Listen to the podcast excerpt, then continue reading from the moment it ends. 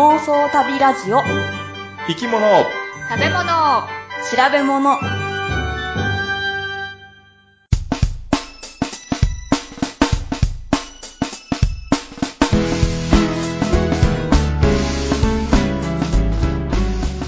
この番組は世界中の見てみたい生き物、食べてみたい料理、訪れてみたい国について、なかなかそのチャンスのない3人が調べたことをもとに妄想力を働かせながら語り合うラジオ番組です。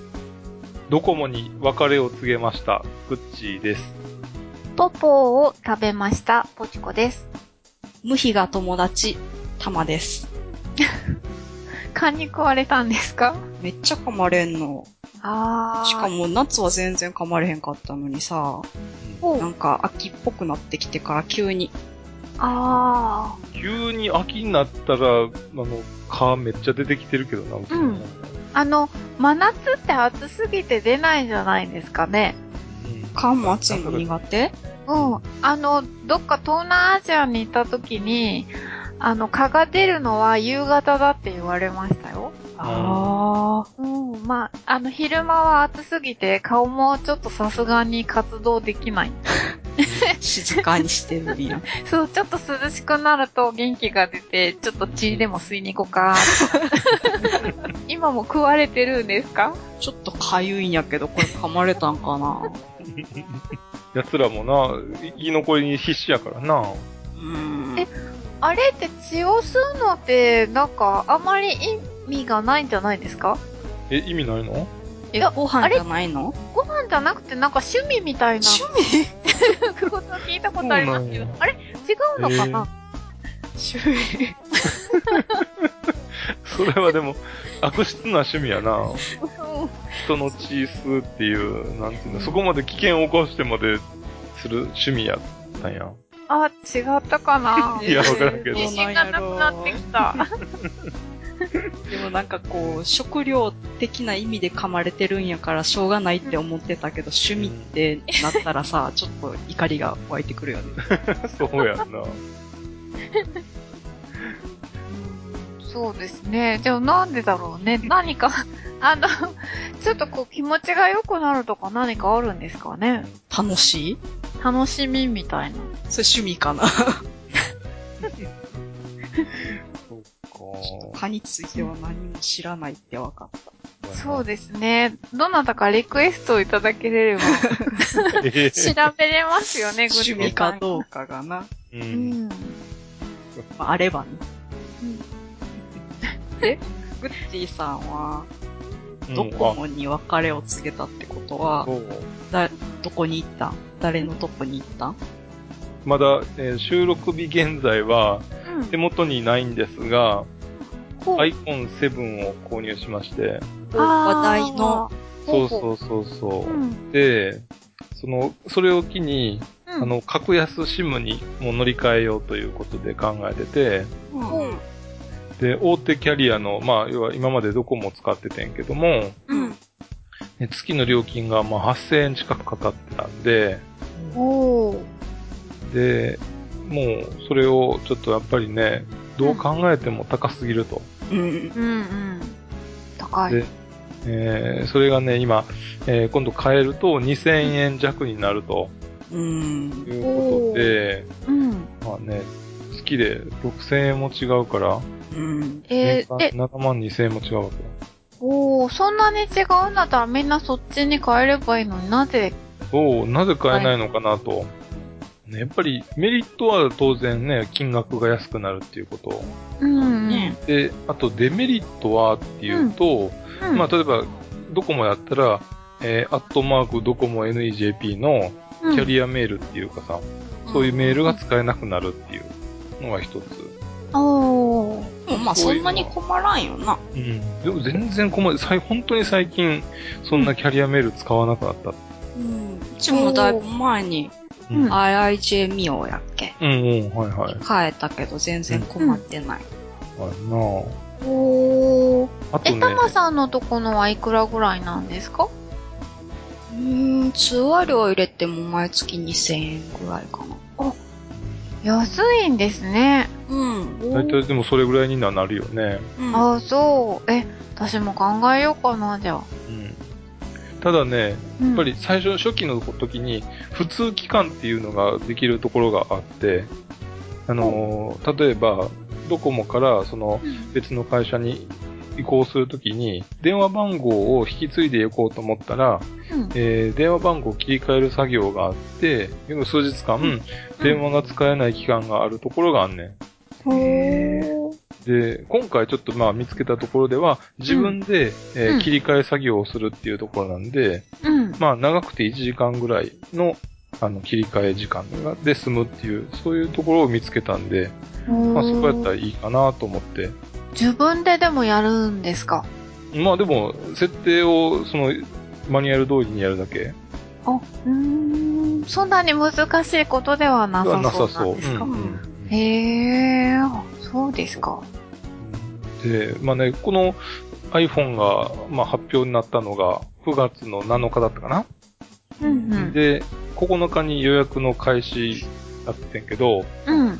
その当日に、の夕方っていうかまあ仕事終わってからうん予約を入れようと思って、えー、見たら、うん。もうね、一番人気がジェットブラックっていう黒いやつがうんうん。一番人気で、もうすでに2、3週間待ちになってて、おー。で、まあちょっとそれはちょっと厳しいなと。で、ぐっちーさん何したん？ブラック、普通のブラックのう。うんん。128うんうん。うん。で、あのードコモの違約、解約金ってさ、かかる月があって、あおあ。8月末で、うん。あのードコモの、まあ、契約が一旦切れて、うん。で、9月10月に、うんえっ、と、その、解約金はかからないっていうことで、9月10月中に変えたかってん。おちょうどやんち。ょうど、ううんうんん、ちょうど。で、ちょうどよかったん。おでーただ、基本料金って、うん。は日割りにで取られるねんけども、うん。例えばパケ放題だとかのがあって、ドコモの方に。うん。それは月単位で取られるねん。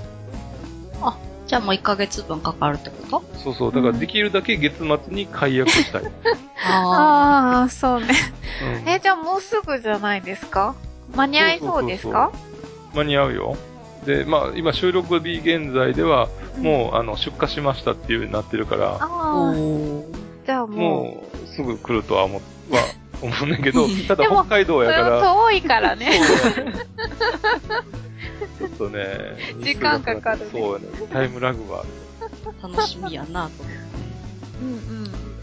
で、で、申し込んでから、まあ、一週間ぐらいで SIM カードが届きますよっていうことだったんで、まあ、あの、一週間ほど前に申し込みを、えーしてんけども、うん。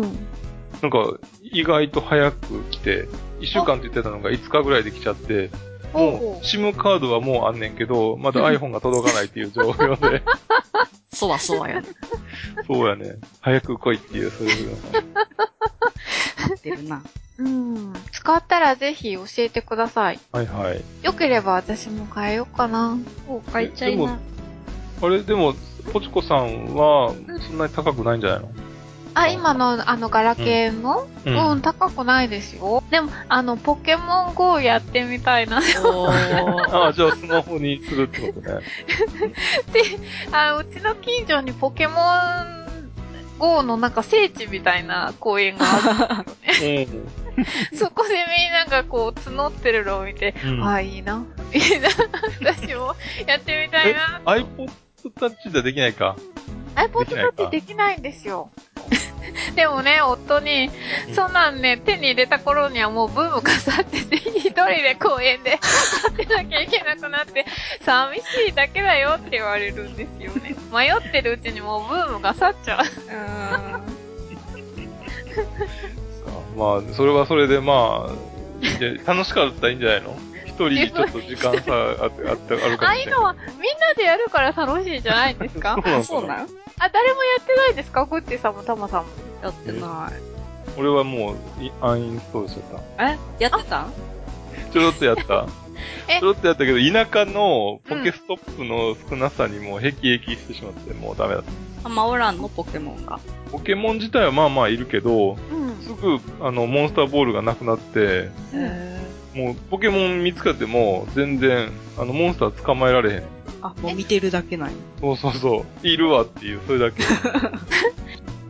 で、うちこさんは、なんか不思議なフレーズを言ってたような気がする。あー、そうそう、ポポ。ポポ？ポポって知ってますか？ポポ？ポポ。。果物なんですけど。えー、果物の名前？うん。あのね、いただいたんですよ。うちの母が近所の人から、うん。なんか、あのーそのポポっていう果物の種を、まあその人も誰かからもらって食べて、種を庭に巻いたら、それが木になって、で、ポポができたらしくて、で、それをよかったらどうぞ美味しかったら種巻いてみるといいよって言って、もらったって言って、で、食べたんですよ、一緒に。うん。あのね、マンゴーみたいな形で、うん。で、まあなんとなく、あの、しなんて、触った感じもマンゴーっぽい、ちょっとこう柔らかさがある感じで、うん。で、匂いはバナナっぽいんですよ。うん。で、えー、まあ皮むいて食べるんですけど、うん。まあ中身もちょっとマンゴーっぽいかな。マンゴーよりもうちょっとねっとりしてる感じ。ちょっと熟したあの、アボカドとマンゴーの合いの子みたいな感じ。で、種がね、でも結構いっぱい入ってるんですよ。で、ちょっと食べにくいんですけど、まあ、でも、口の中で種こうピッピって取りながら、種がね、柿の種よりちょっと大きいような種が、こういっぱい割と入ってるんですけど、でもね、甘くてね、なんだろう、もうなんかね、ねっとり甘くて、すごく美味しいんですよ、それが。えー、気になる。食べてみたい。そう、あの、もし、あの、芽が出たら、お裾分けしますよ、たまさん。頑張って発芽して。そう、種ね、ちゃんと巻きましたからね。へー。南の方の果物ってことかな。と思ったんですけど、それ、それがね、調べてみたら、北米原産らしいんですよ。へえ。意外な。そう、あの、ネイティブアメリカの人たちとかが割と昔から食べてたらしくて、で、日本にまあ、あの、もたらされたらしいんですけど、あのね、なんかね、身がすごく柔らかくすぐ熟しちゃうんで、うんなんか流通に乗りにくいんですって。あーうん。だけど、あの、実をならせるのは意外に簡単らしくて、あの、うん。だから、普通のお家のね、お庭でうん育ててる人は割といるってなんか調べたら書いてあったんですけどね。へう。ん。なので、多分うちでもできるかなあ 楽しみにしとく。えー。うん。そんなん全然聞いたことなかったね。そう、私も全然。で、あのね、見た目がね、美味しそうじゃないんですよ。え？もうなんか熟してるからちょっと柔らかめでもあるし、ちょっと熟しすぎたマンゴーみたいな感じがしたんですよね。おまけにね、なんかね、黒い、なんか斑点みたいなのが起き出てて、あの、えバナナとかもさ、黒くなるじゃないですうんか。うんうんうん。あんな、なんかまだらになんか黒いのがこう、べってってあって、もう皮剥くまでは、え、これ食べるの？って で、なんかバナナっぽい匂いなんだけど、腐ってないっていう、そんなちょっとゴワゴワな感じで、だからあんまりパッと見人に受け入れられにくい果物だと思うんですけどね。うん。でも本当にそれ一回食べてみたら忘れられない美味しさです。一回食べてみたいので、頑張ってください。はい、頑張ります。ということで、うん今日はメールを、いただいたメールをね、紹介するんですが、はい。ちょっと新たな試みとして、うんうん。動物鳴き声クイズやろうっていうことになってんな。うん。そうです。と、メール今日5通紹介するんですけども、うんその1通ごとのメールの間に動物の鳴き声がします。だから4回5通やから4回するってことか。ううん。うん、そうです。その4回を聞いて何の動物か考えといてください。ぐっちさんもぽちこさんも。はーい。で、エンディングの時に答え合わせをしますので。はい。はい。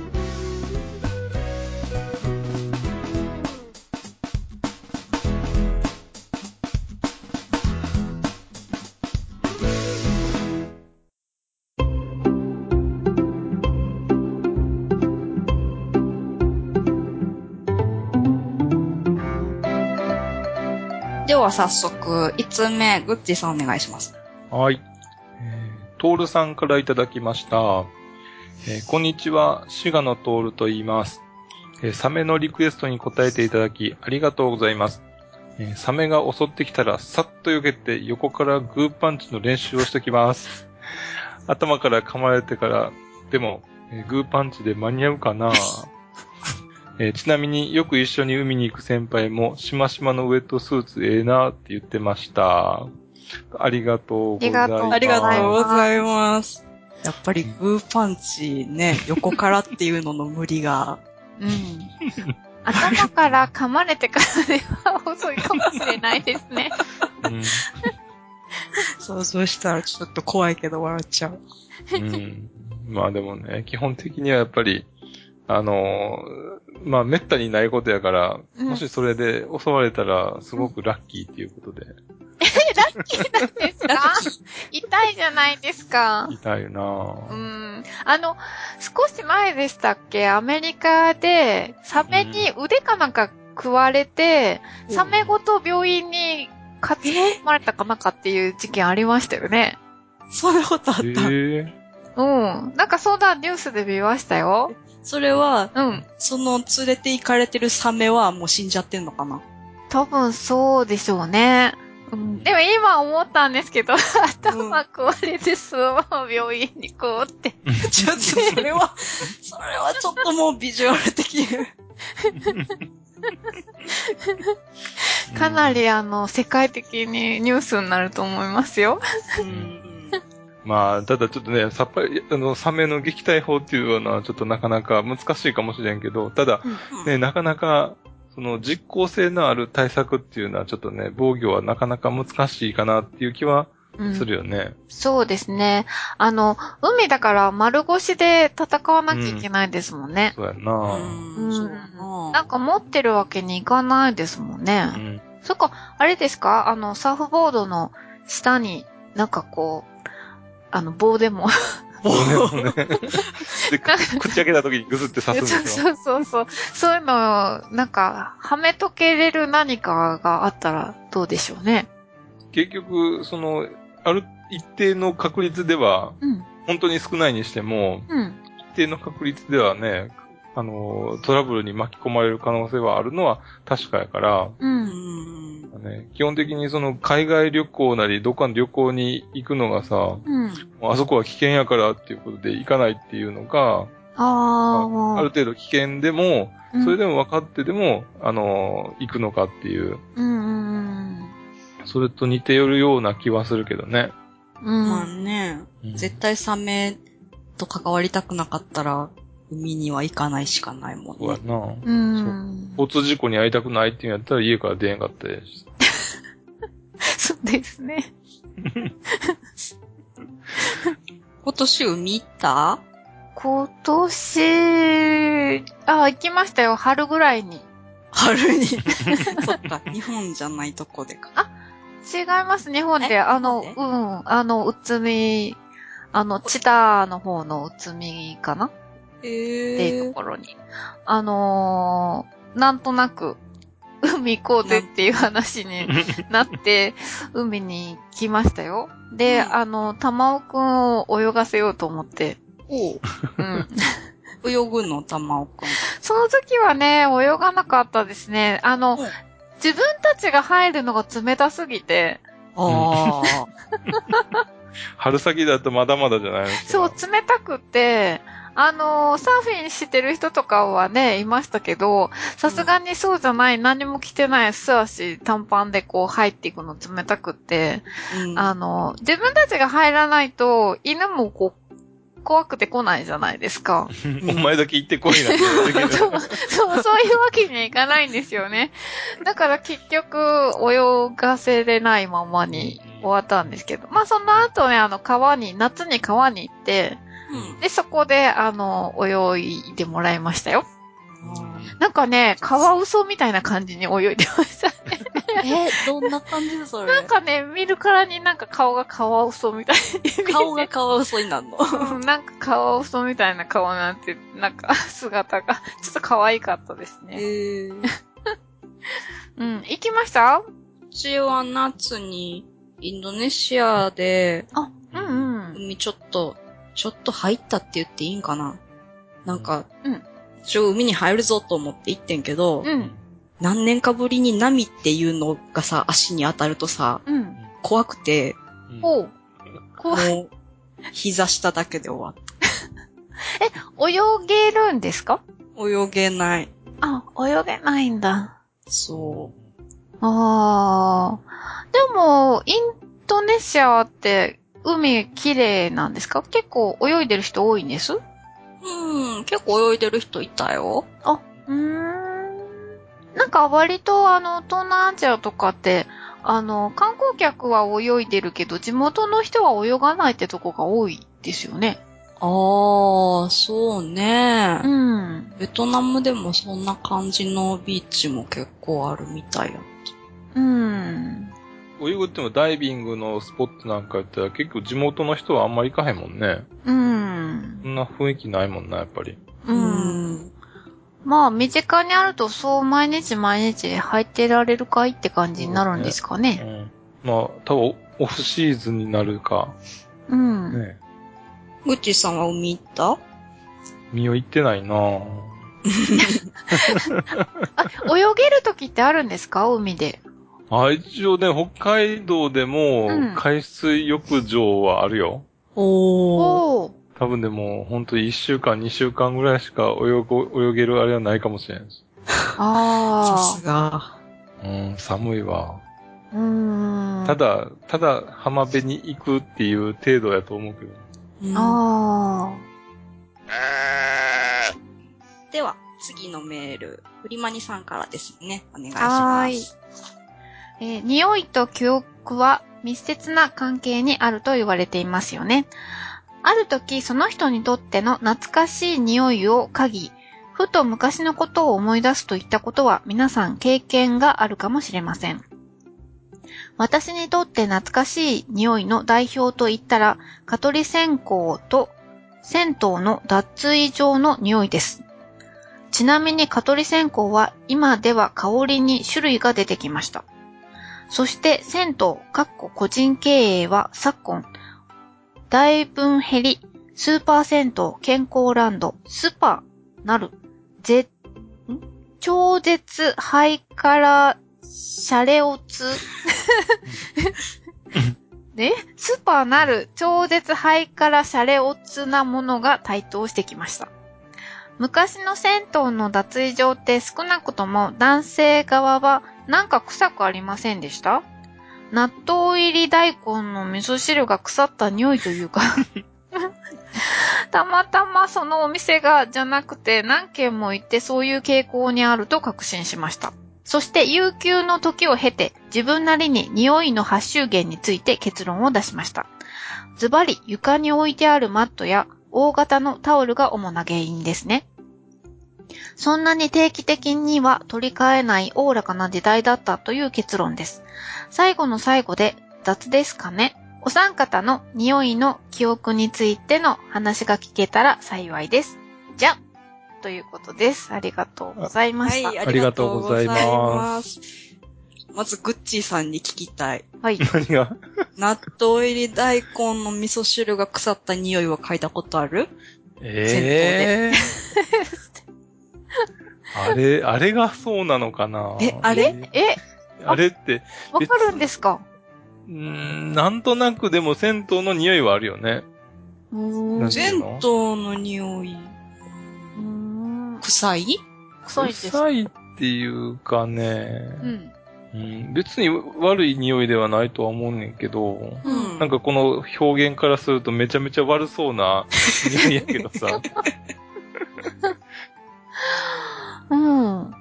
昔ね、うちの母親の実家が、うん。あの銭湯やっててさ、えー、ええ番台に座ったこともあるんだけど、お、えー、いいですね。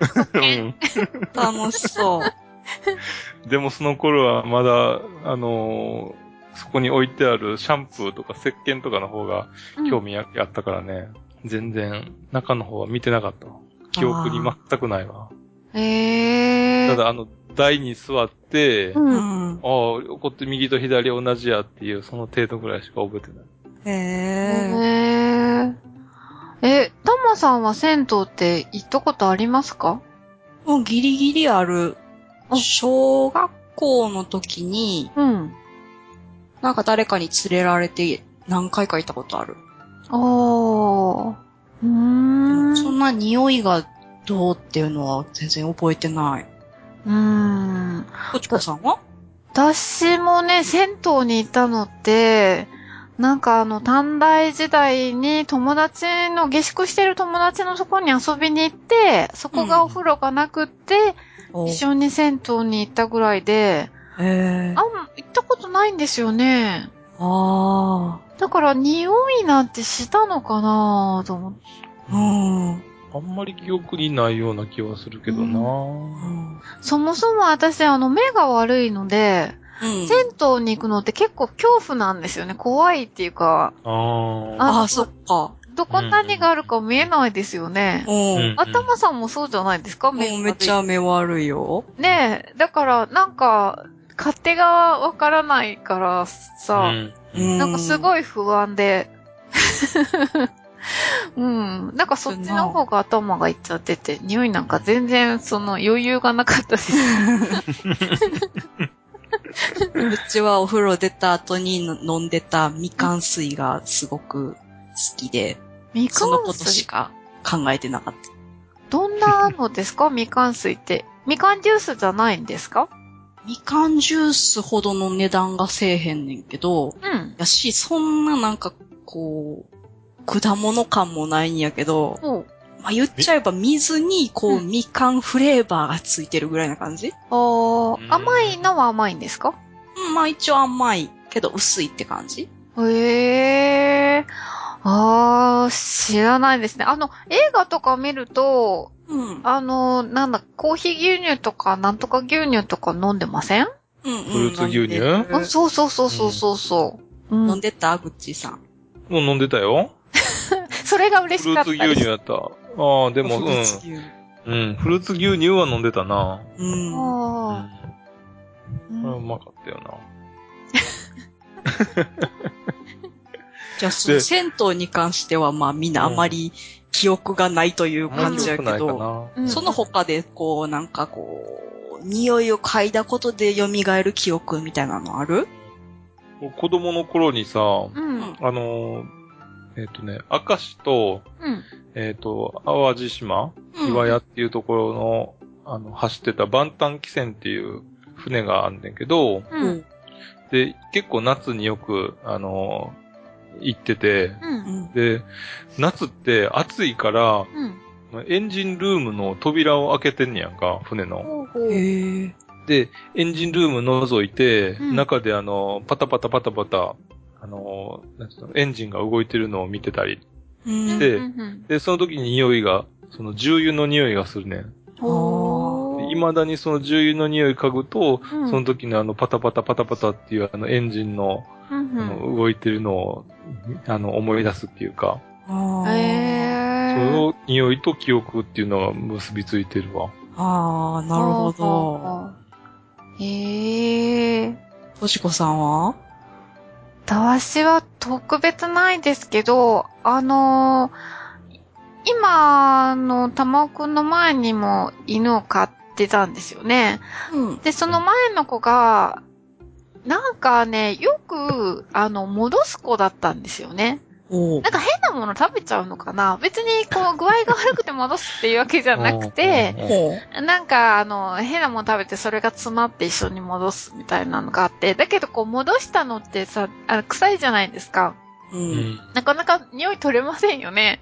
うん。あの、でもね、で、ソファーで、あの、戻すことがよくあったんですよ。ソファーの上に寝てて、それで、うん。で、うん。慌ててソファーから下ろそうとするんだけど、間に合わなくてソファーでされちゃったりすることとか結構あって、で、ソファーに微妙に染みついてるんですよ、今。うん。あで、普段は気にならないんですけど、あの、うん。ソファーの上で自分がこう横になったりとかして、うん。ちょうどこう鼻がその、なんていうの、汚した後とかに来ると、あ、うんあー、前のこの、あの、あ。戻したのあの匂いだな、みたいな懐かしいな、とは思いますね。あ。ああ。染みついてるそ。そう、染みついてんの、なんか匂いが。うんうん。でもな、ちょっと寂しい感じはするね。そうですね。寂しいですけど、まあでも、まあ、もっとわんぱくなのがまたいるので、と。まあ、あんまり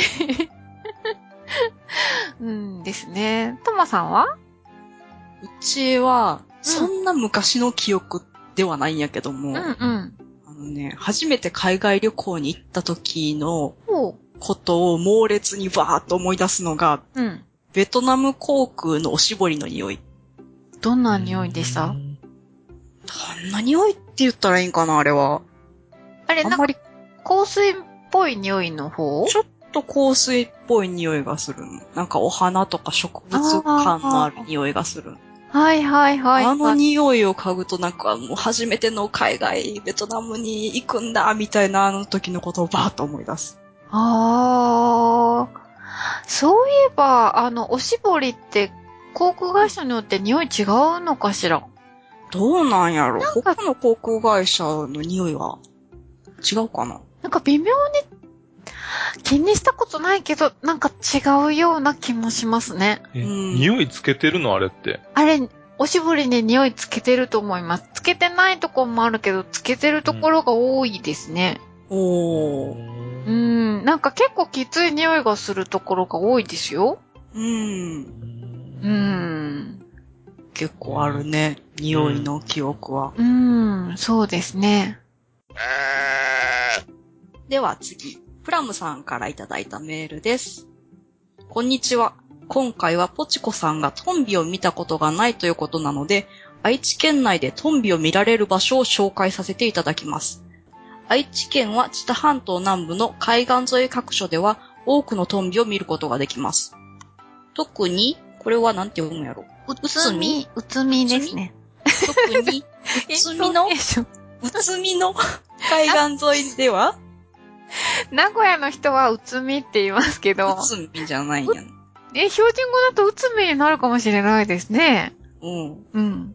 特に、うつみの海岸沿いでは、砂浜からでも沿岸の道路からでもトンビが輪を描いて飛ぶ姿を観察することができますうん。さらに、うつみ駅前には宅配ピザ屋がありますので、店内受け渡しで注文し、砂浜で食べることも可能です。運が良ければ、トンビからのサプライズがあるかもしれませんね。うん。もちろん、海の幸も美味しいですよ。もし興味がありましたら、トンビ観察いかがですか？また、美浜町にある川ウの群生地、うん。ウの池もおすすめです。話は変わりますが、名古屋から車で10分ほどのところを活動拠点にしている高城さんもいるとのことで、そこでは数種の猛禽類を見ることがあるそうです。名古屋の周りは意外と自然で溢れているようですよ。ということです。ありがとうござい貴ます。重な情あ報ありがとうございます。うん。へえ。意外名古屋じゃ結構、うん、いろんなとこ、そんなにね、離れてないとこでも、あれ、ああるんやね。そうなんですね。このうつみってさっきなんか、はいポチコさん言ってなかった？そうです。あの、春に行ったうつみです。うん。え、トンビおおった？トンビその時気にしなかったですね。あの、ピザ食べてなかったからか。そうやな。あのアイテムやからな。アイスクリームは食べてましたけど。あー、アイスは、取られへんわ。さうん。さらってはいかれんもんな。うん。あんま好きじゃないかな、冷たいものは。今度は、ピザを、そうですね、ピザ。駅前でテイクアウトして。でもいろいろ本当にあるんですね。全然、うーん、知らないですね。近くにいるのに。あんまり南の方とか行ったことない。あそこの知多半島、何だっけ？厚見半島やったっけ？はいはい。知多半島に、えっ、と、挟まれてるんだっけ？名古屋って。名古屋湾というか、そうね名古屋港というか。そうですね。あの、厚め半島がぐいっとあって、うん。あの、右、いいわゆる右からぐっとあって、ううん、で、左から、はい、津田半島がありますね。あ、そんな感じかな？あまり私もわからないですけど。うん。で、あの、北海道にも、うんね、トンビもいるし、ワシもいるし、うん。北海道にはね、その、大ワシとオジロワシっていうのが、うん。冬になるなるとね、やってくるね。へーワシとタカとうん。トビ？トンビ、うん。何が違うかっていうと、うん。うん。えっ、とね、大きさが違うらしい。あ、そうなん？うん。どれが一番大きいの？ワシ、わしが大きい。わしが大きい。ワシ、タカ、だトビ。あー。えー、え、トビ一番小さい？うん。うーん。で、似たようなし、え？に同じような種類ってことですか？うん。一応、タカ目、タカ科の生き物っていうことで、同じ、まあ、ファミリーというか、同じ仲間で、で、うん。えーっと、その明確なあー区切りっていうのは特になくて、だいたいサイズで分けられてるみたい。そうなんですか。うん。へえ。イルカとクジラみたいなもんで。ああ。あへえ。だから、一番まあ大きいなのがワシで、うん。その次に大きいのがタカ。うん、うーん。で、一番比較的ちっちゃいのはトンビ。うーん。トンビでも結構でっかいのにないや、まあでかいよ。あれよりもっと大きい。うん。大ワシだって2メーター半ぐらい翼広げたら。そんなに？2メーター半？うん。めちゃめちゃでっかいやん。めちゃめちゃでかいよ。へえ。へえ。結構近くで見見たことあるけど、すんごいでかい。ああ、そんな大きいと思ってなかああ。あの、で知床のあたりにいるんですかね？そうそうそうそうそういえば。あ、った。うーん。私、こないだ、知床いた時に、うんうん。なんかあのーカメラマンの人がいてですね、う。うんん。ちょうどその、そういうなんか動物を専門に撮られてる方で、おう。崖のところに向かってなんか大きなカメラを向けてたんですよね。う。うんん。そしたら、あの、ちょっとお話をしてたら、そこに、うん、そう、大足のその巣があるとか言ってう、ん。うん。で、あの、もうすごい望遠のカメラうん。うん。で、それ、あの、覗かしてもらいました。へえ、見えた？なんとなく見えましたけどなん、となく？私、ああいうの見るのが得意じゃないんですよね。大きくなりすぎて。そこ、そっちじゃなくて、そっち、そっち。大きくなりすぎると な、そうそうそうそうそうそう。うん。あの写真撮りに来られてる方いました。へうーん、そうなんですよ。で、なんか、割とあの、教科書とか、そういうところにあの、プロの方であのー写真載って。載ってるらしいんですよ。へで、ーその方に、あの、私のカメラで私たちを撮ってもらったんですよ。その、うん。うん 後ろのバックを背景に。で、そうすごくこだわられて、うんその、あそこと一緒に、バックはこ、うんこれにしてとか言ってうん、ちゃんと撮るようにしてって頼んだら、もうなんか下手な、僕はプロだから下手な写真は撮れないからって言って、すごくね、なんかもうあの、脚立みたいなの持ってきて、うんなんか角度とかね、ちゃんとして、その、思うように撮ってくれたんですよね。はいはいはいはい。で、綺麗に撮ってもらったんですけど、その方の、あの、名前を聞いとけばよかったと思あう。ねえそしたらちょっと自慢ができたかもしれない。うんこれ撮った人にね、この写真撮ってもらったのよって。ー贅沢やでな、そんなところでプロに撮ってもらうと。そうそうそうそう。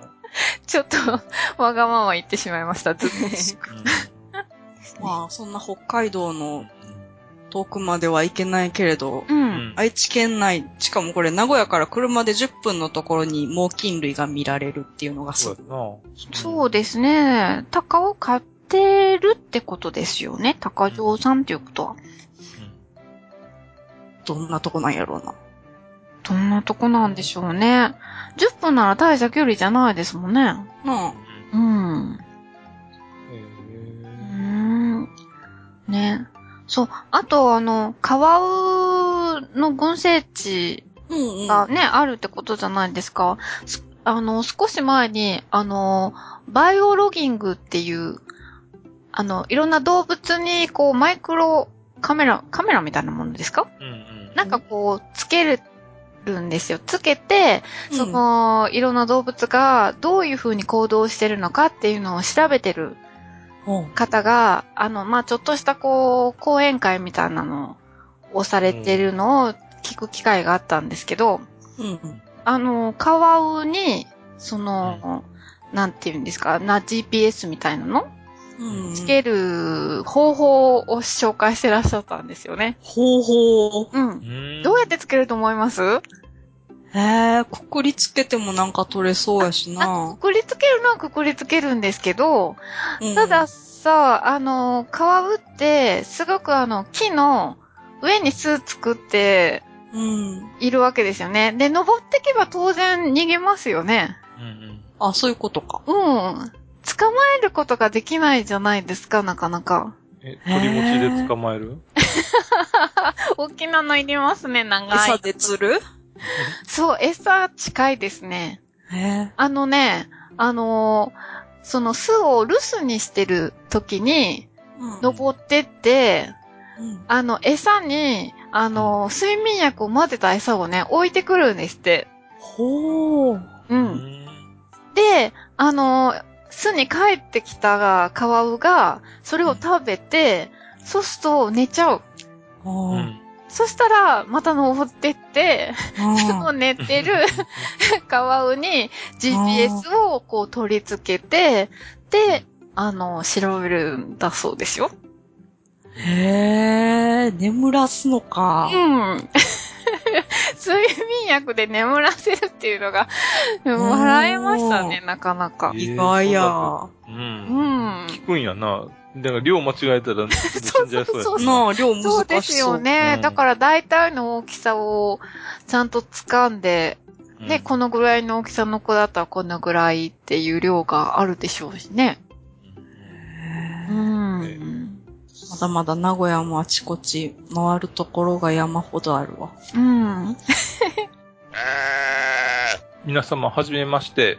大阪在住のゴロゴロと申します。えー前回のサメ会を拝聴して、えー私がいろいろ妄想したことを以下に書きます。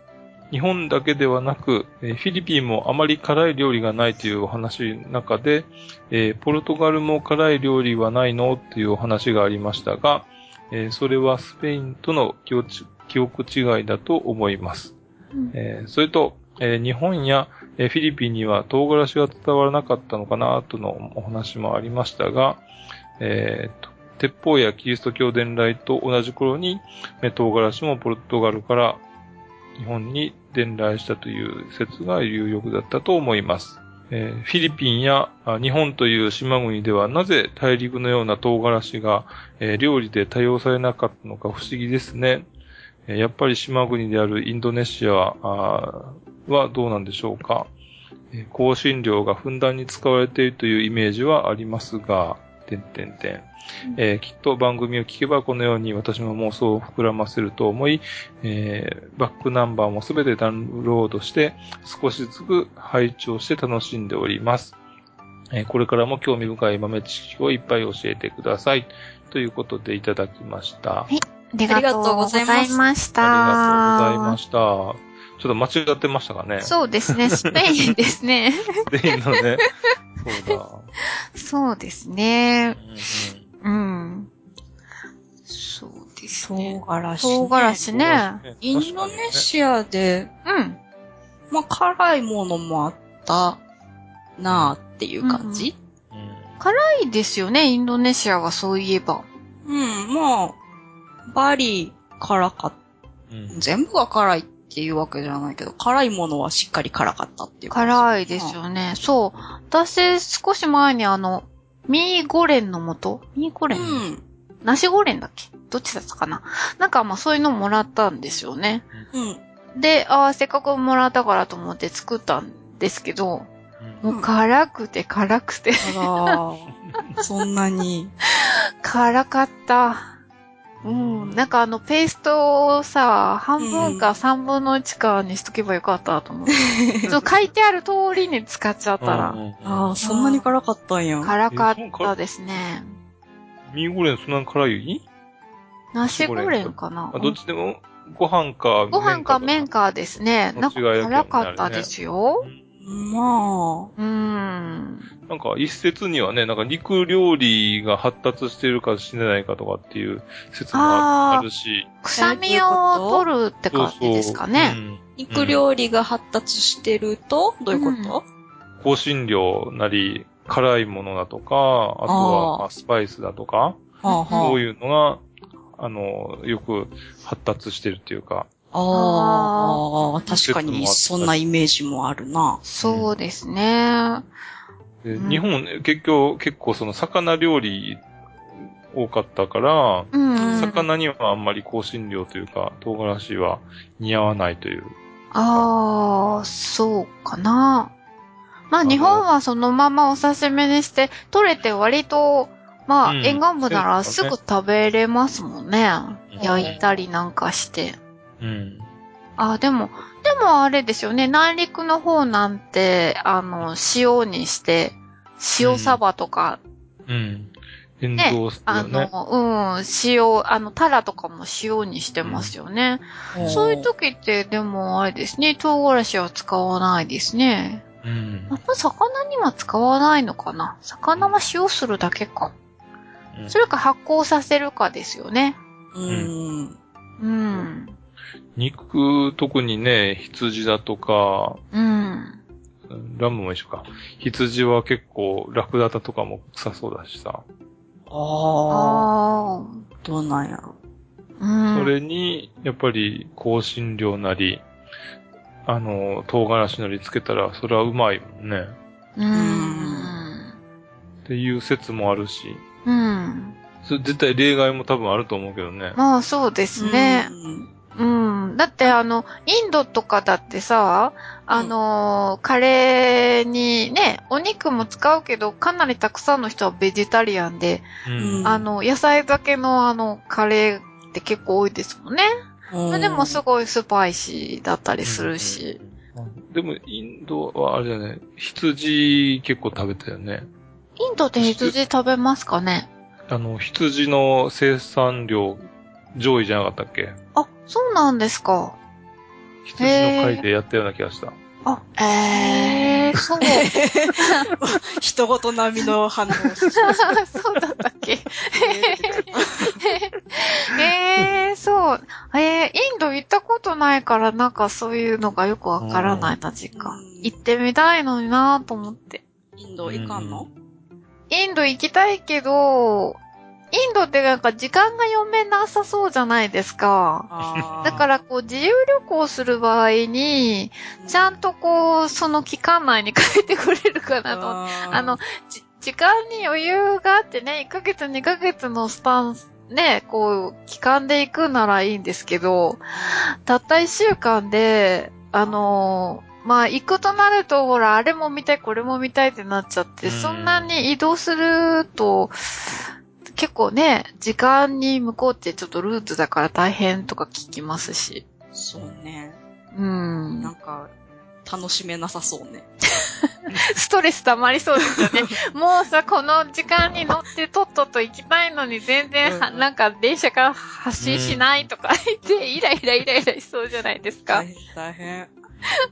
それはね、何ヶ月かもう休みがあるよって時に行った方がいいわ。うん、そうですよね。だから、あの、日本にもあの、唐辛子は来てることは来てるんですよね。うんあの、善光寺とか、あの、うん。浅草のあの、ひつめ唐辛子とか、うんうん。あああいうのは、あの、もう、あの、江戸時代から、うん、作られてるし、ね食べられてはいるんですけど、そういう激辛にはなってないってことです。そうですね。本当にうどんにパパパッとかけてピリ辛っていう、そんな、そううん、アクセントっていう感じやもんね。そうですね。薬味程度ですもんうん。ね。うんうん。ねえ。なんででしょうね。子供の頃からさ、うん。辛いの食ってれば結構辛いになれるけど、うん。えうんえ子供の頃は辛い辛いって言ってたんやろね。そうなんですかね。徐々に慣れていったのか。でもあの、感度があるんじゃないですか？人によって。辛いのにすごく敏感な人と鈍感な人と。うん。うん。あの、私の母親はすごく辛いのが全然平気なんですよ。うん。うん。あの、一度家族でみんなで、あの、四川料理の、まあ、四川っていうお店なんですけど、すごく辛い、あの、四川ラーメンで有名なお店があって、そこへみんなで食べに行って、あの、麺はね、頑張ってみんな食べれたんですよ。うん それもね、何人で行ったのか、5、6人で行って、あの、2つぐらいうんラーメン頼んだだけですよ。あとはほ、まあ、他のものも頼んでて、それをさ、その麺をみんなで一生懸命食べて、汁が残りますよね。お汁がまた複雑な味で、それがすごく美味しいんですけど、うん。もう、麺を食べるだけでももう口の中が痛いぐらいで、うんもうとてもじゃないけど、汁美味しいんだけど飲めないんですよ。うん。で、誰も飲まずに残ってたのを、うちの母が、あれ、もったいないわね、とか言って、おー全部飲んだことがあって、みんなの目が点になったことがあったんですよ。いや、大丈夫っていうかね。でも全然平気で、で、普段、あの、うち、全然辛いものとか、うちの母は別に作らないし、辛いものも食べたことないんで、私はあんまり辛いのに、あの、慣れてないから辛いの苦手なんですけど、うんな、なぜうちの母はそんなに 得意なのかな？あれな、若い頃ブイブイ言わしてたんじゃないの？どういうこと？辛いので。うん。どうなんでしょうね。ええ、お二人は、どうですか？得意ですか？辛いの。得意ってわけでもないけど、あかんってこともないかなって感じ。あ、結構辛いのいけますか？うんうん。まあまあ。タイぐらいならいける。あ、そうですか。タイ辛そうん。四川のやつはちょっと辛すぎるかなっていう感じはするけど、う。うん。でも四川の麻婆豆腐も、うん。汗ダクダク流しながら美味しいって食えるぐらいかな。ああ、そうですか。あの、四川のって唐辛子だけじゃなくて、あの、山椒かなんか、そんなような、あの、ね、辛さがこう、何種類も がしそうますそうそうね。そう。うん。香港で食べたやつは多分、本場のもんじゃないかなと思うけど、うん。で場所によってもちょっとね、違うやろしさ。日本で食べると、まだ、もう少しマイルドになってるやろうし。うーん。あの、日本でもいろいろありますよね。私、あの、中華料理屋さんに入って、あ、ここは美味しいだろうなと思うのは、あの、店員さんが日本語が上手じゃないところ、あ、ここは期待できるとか思っちゃう。うん。あの、日本人の方がやってるのは、それはそれで美味しいんですけど、うんあの、日本風になってますよね。う。うんうん。だから、まあ、優しい味になってるから、まあ、それはそれで美味しいんですけど、せっかくだから、なんか、ほあ、ここは本格的なのが食べれるなっていう、そういうのが。えでもそういうところって、あの、店員さんだけ日本語買ったことで、うん、中は、あの、シェフは日本人やったかもしれない。そっか、そうかな。えーポールさんからいただきました。日本に来てちょうど1ヶ月になります。生活はやっと落ち着いてきましたが、仕事はまだ慣れていなく、わからないことがまだいっぱいあります。でも、毎日とても面白くていい仕事ができるように頑張っています。えー状況を把握する方法の一つとして、ポッドキャストも作り始めました。結構時間がかかりましたが、ある程度はできるようになってきました。えーしかも周りの人の応援のおかげで、これからは定期的に作れそうです。試験番組を添付させていただきます。初めて作ってみたので、ある部分はおかしく、おかしく聞こえるかと思いますが、よろしくお願いいたします。今後、もっと質の高い番組を作りたい。というか、妄想旅ラジオぐらい感動させる番組を目指しています。また、いつかグッチさんをゲストとして来ていただければ嬉しいです。はじめはどうなるかと思っているポッドキャストですが、どうにか見通しが持てるようになりました。えーこれは皆様のおかげと深く感謝しております。今後ともご指導よろしくお願いします。ということです。ありがとうございます。ますまさか感動を、感動とうちの番組が、なんかこう、繋がる日が来ると思ってなかったから。対局にある、あれだね、言葉やったね。そうですね。で、この、ポールさんのはいはい。作られたポッドキャスト番組がもう、あの、うん iTunes で配信されています。ねされてるね。で、えっと、番組のタイトルが、え。うん。ポールに教えてくれんさい、不思なぎラジオっていううん。タイトルです。そうですね。多分、ポールに教えてくれんさいって入れたら出るかな。かなまあ、一応ブログにはリンクを載せておきますので、はい。えっと、まず、このポールさんが、うんまあ、うんなぎ町っていう、岡山県のなぎ町っていうところに来てるんよね。う。うんんあの、初めて聞いた町の名前なんですけど、あの、関西の人からすると、割とし、なんか耳慣れたところなんですか？知ってるところなんですか？うちね、ここ、なぎ町って知らんわと思って。ネットでなぎ町って見て観光のホームページを見たらさ、うん。ここ行ったことあるやんってなった。そうですか。正確にはちゃんとは覚えてないぐらいちっちゃい時やけど、うん。多分ここの現代美術館とか、そのあたりに行って、行ったことあると思うの。へえ。なんかすごく立派なあの現代美術館があるんですね。うん。うん。すごいね。かなり自然もね、うん。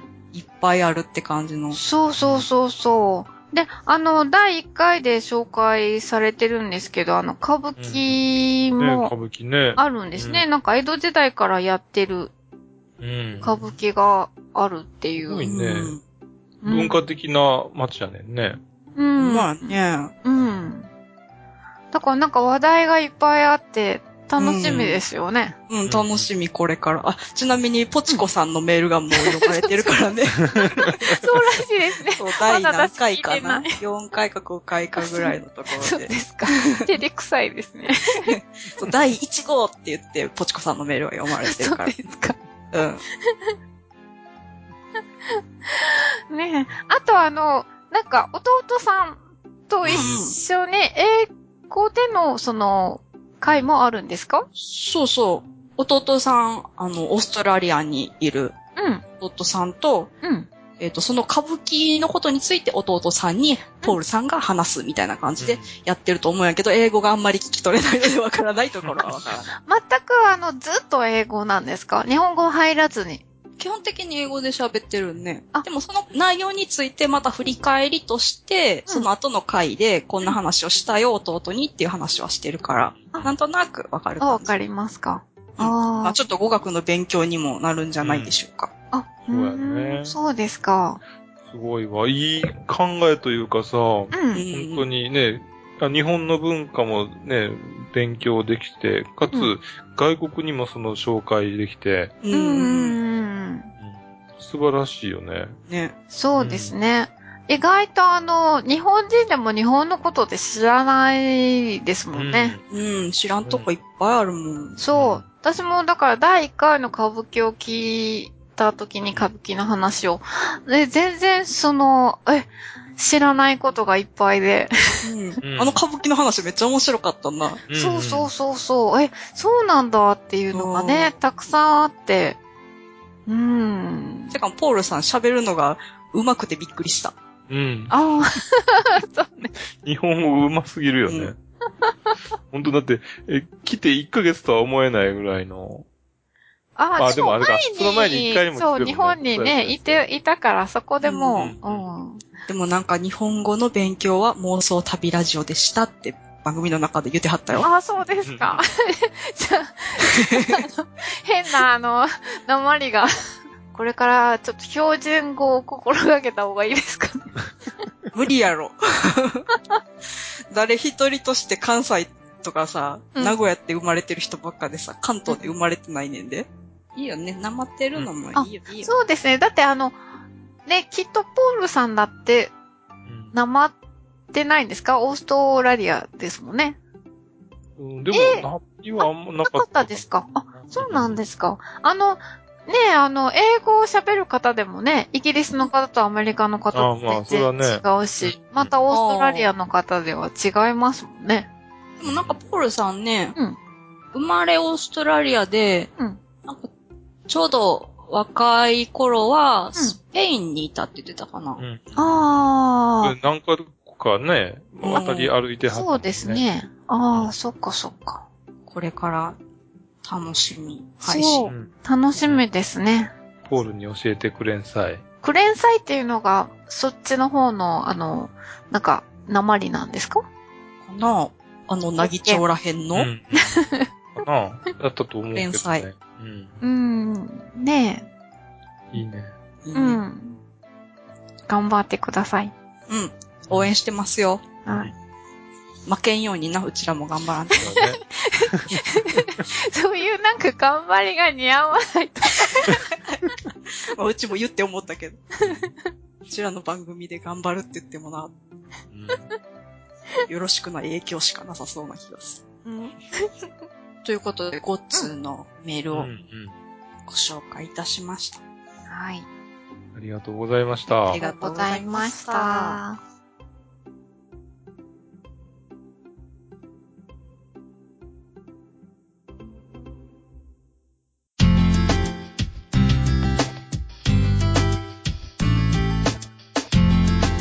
では、メールご紹介しましたけれども、そのうん間間に入ったあの動物のあの鳴き声の答え合わせをしようかなと。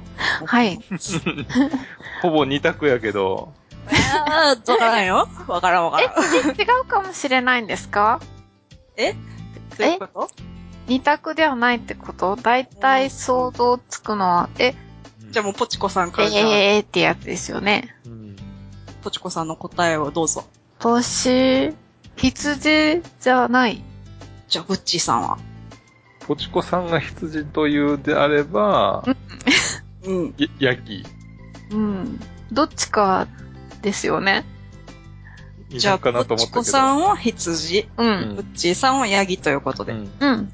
では、正解を発表します。はーい。正解は、羊です。やったー当たりー そうだったか。悩むよね。でも、うんどっちがどっちかってね、どうやって聞き、聞き分けたっていうか、どうやってどっちやって思った？いやもう勘、勘 どっちかだなと思って。で、やっで、うん。で、で、違いがわからない。これ、もし、あ、あでもあれやな。今からじゃ無理かもしれんけど、うん4回あるうちの1回だけちょっと、えー、ヤギやったと。そんな、そんな引っ掛け問題？うん、はい。え、ヤギだったらどんな鳴き声なんでしょヤギの鳴き声ね、うんなんかね、その動物の鳴き声シリーズみたいなのがいっぱいあるところで、ううん。横に並んでたよ、ヤギと羊が。うーん、やっぱり似てるからかな。実際に羊は見たことあっても、鳴き声ってうん聞いたことない。本物の。なんかテレビとかそんなんで見、なんかあの、聞いただけで。うん。そうよね。うん。動物園とか行ってもさ、その時に泣いてくれるっていうわけでもないからな。そうそうそうなそう。かなか、泣いてないですよね。うん。意外と鳴き声って知らんもんな。うん。ああ、そうですね。私でもこの間あの、そのヘルシンキの動物園で、うんライオンの鳴き声聞きましたよ。怖かった。ガオ？ガオじゃないよ。なんか、ウォーンっていうか、なんかちょっとこう、エコーかかった感じで、それもなんかすごく怖、怖そうだった。なんか、うわーって鳥肌立ったもん。うわ怖っうわうん。すごい大きな音が、その、大音量って感じじゃないんだけど、なんかすごく通るっていうか、大きな声でしたよ。だって、今動物園でか聞いてるからいいもののさ、うん同じサバンナでさ、うん。こうあの、日が暮れ出した時に、うん。こう周り真っ暗な中、おーっていう声が聞こえてきたら絶対怖いと思もう泣くわ。うん。そうね。恐ろしや。恐ろしいや。うんロシアもいね、行った来ただけに。ん？ん？いや、恐ろしいね。久しぶりに出ましたね。も う久しぶりすぎて、うん？って言っちゃった。ごめんよ。最近そういえば、グッチさんの親父ギャグが鳴りを潜めてましたよね。いや何言って、もともと親父じゃないし、え？え、親父っていうのはさ、何歳から親父になるんですか？知らん。ねいくつなんやろ。それは本人がそう思えば親父なんじゃない？ああ、グッチさんはまだ違うということですか、まだ親父ではないんじゃないかと。え、でも子供がいれば、お父さんだから親父？じゃないですかそう、相対的なものなの？あ、どうなんでしょえー、親父の、えー、親父ってどうなんやろう？え、やっぱり子供がある程度大きくなってきて、うん。パパから親父とか呼ぶようになあ、そういうこと。ってくるぐらいが親父かなと私は思ってましたけど。じゃあまだじゃない。あ、まだパパですか？まだまだ小学生やし。うん。中学生になったら親父じゃない？うん。そう、パパなんて恥ずかしくてちょっと呼びにくくなって、なんか、ちょっと違う呼び方をするようになるんでしょうね、きっと。うん。そこが親父のラインじゃない？そっか。うん。すっごい元気なくなって言ってるんやけど。まだ大丈夫ですよ。いいですよ、仲間に、仲間になりましょうよ。もう私ももう、もうめっちゃおばちゃんやから。あの、関西の人ってなぜおばさんとかじゃなくて、おばちゃんって言うんですか？お、おばちゃん？おばちゃんってか、おばちゃんとか。なんでもちゃんって言うからな。うん。でもあの、親戚のおばさんに対して、なぜおばちゃんって言うの？おばさんって言ってほしいんだけど。え？ー、あかんの？おばちゃん。なんか、なんか馬鹿にされてるみたいに思うんですけど。えちょっと可愛く見せたいんじゃないのやっぱり。えなんていう物に、うん。なんでも、飴でも飴ちゃんって言ったり。親しみはちゃんで表してある。うんうん。え、そうなんですか？うん。なんかな、私はあの、普通におばさんって呼ばれたいんですけど、おばちゃん、おばさんの方が、なんかこう、よそよそしい感じうんが出ると思う。そうやな。ちょっと、あの、間に壁が一枚、薄い壁一枚。薄い壁 そうですかいや、私はあの、壁があってもいいからおばさんがいいんですけあ、ど。ほんま、おばちゃん言われんの嫌うか。ん、おばちゃんって言われると、本当になんかあの、なんだろうな、なんか、うーん、ちょっとなんか、プライドが、ただでさえおばさんって言われることに対して、うん。あんまりいい思いをしてない。いや、よ言われてもいい年齢なんですよ。なん、なんだけど、やっぱりこう、まあでもおばさんはは仕方がないかと思うんだけど、うん。おばあちゃんって言われるとな、でも、うちがもしもうちょっと、あと10年とかして、誰かにう、んおばちゃんって言われるのと、おばさんって呼ばれるのやったら、絶対おばちゃんって呼ばれる方が嬉しい。そうなんですか。うん。多分気使って、おいっ子かめいっ子かわかんないけど、う。うんん。おばちゃんって言ってくれてるんやと思うで。へえ。大阪の人でしょ？そうそう、うん、うん。うん。もうそれは、あえておばさんって呼ばないっていうことは、うんあなたは親密な関係ですよっていうのをうん。表現してくれてるんやから。うんそこは、しょうがないと思った方がいいと思う。そうなんだ。なんかなんかレベルが低い感じに見ら見られる感じがして、どうもなんかね、うん、うん、やっぱ感覚が違うところなのね、これが。そうですねネイティ。ブじゃなかったら、ね、ちょうんっと。感覚ちゃうから違う感じに聞こえることやね。うん、そううん、そうなんですよ。うん。だから、グッチーさんはじゃあ、おじさんじゃなくて、おっちゃんとかよ。あおっちゃんの方が、絶対おっちゃんの方がいいわお。っちゃんの方がいいんですか？うん。あ、なるほど。自分でもおっちゃんなって、え、いまあいですか？北海道の人には言わないけど、地元に帰れば。めいっ子には、おっちゃんなっていうね。おばちゃんなって言ったりもするかもな。お、へー。あれじゃの、トラさんだっておいちゃんって、あそうなんなかったっ言いますね。けうん。うん。いや、名古屋はさ、おじさ、おじさまとかおばさまとか言いますよ。どっか、どっか、すごいいいとこのおお嬢さんをや思っちゃうんじゃない？だからそれはおじ、えっ、と、おじさま、おばさまならそうですけど、おじさま、おばさまっていう、こういうなんかイントネーションなんですよ。へーじゃあ、おばちゃんになんの？いや、ばちゃんはつけじゃあはつけない。違うの？だから子供の時、あの、親戚のおばさんを呼ぶ時は、あの、どこどこのおじさま、どこどこのおばさまっていう風に、あの、呼びなさいとは習いましたけど。へでもある程度年齢をこう重ねて、それはちょっとおかしいっていうか、おかしい。うん、なんか言われて、あ、そっか、普通におばさんって言った方がいいのかなと思って変えましたけど。おじいさまだと、おじいさまっぽく聞こえちゃうよね。ああ。あ、おじさまっていうね、なんかこう、イントネーションがね、ちょっと違う。おじいさん、おじいさんに聞こえそう。あー、聞こえちゃうのかなそういえばね。おじいさん、おばあさん。うん。それは普通でしたね。うん。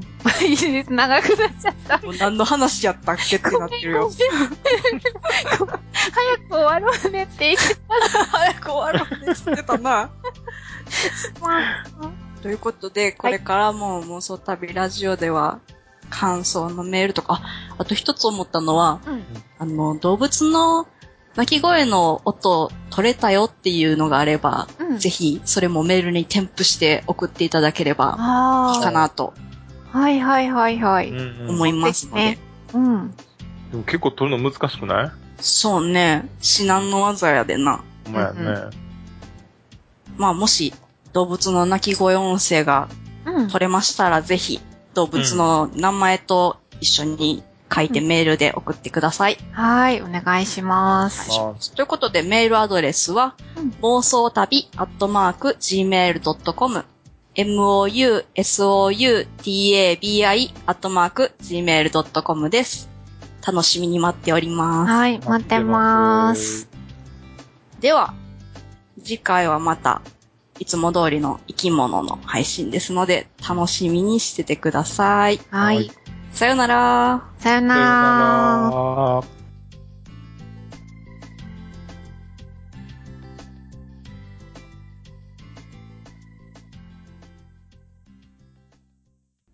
この番組はバックパッカーを応援するたびたびプロジェクトの提供でお送りしました。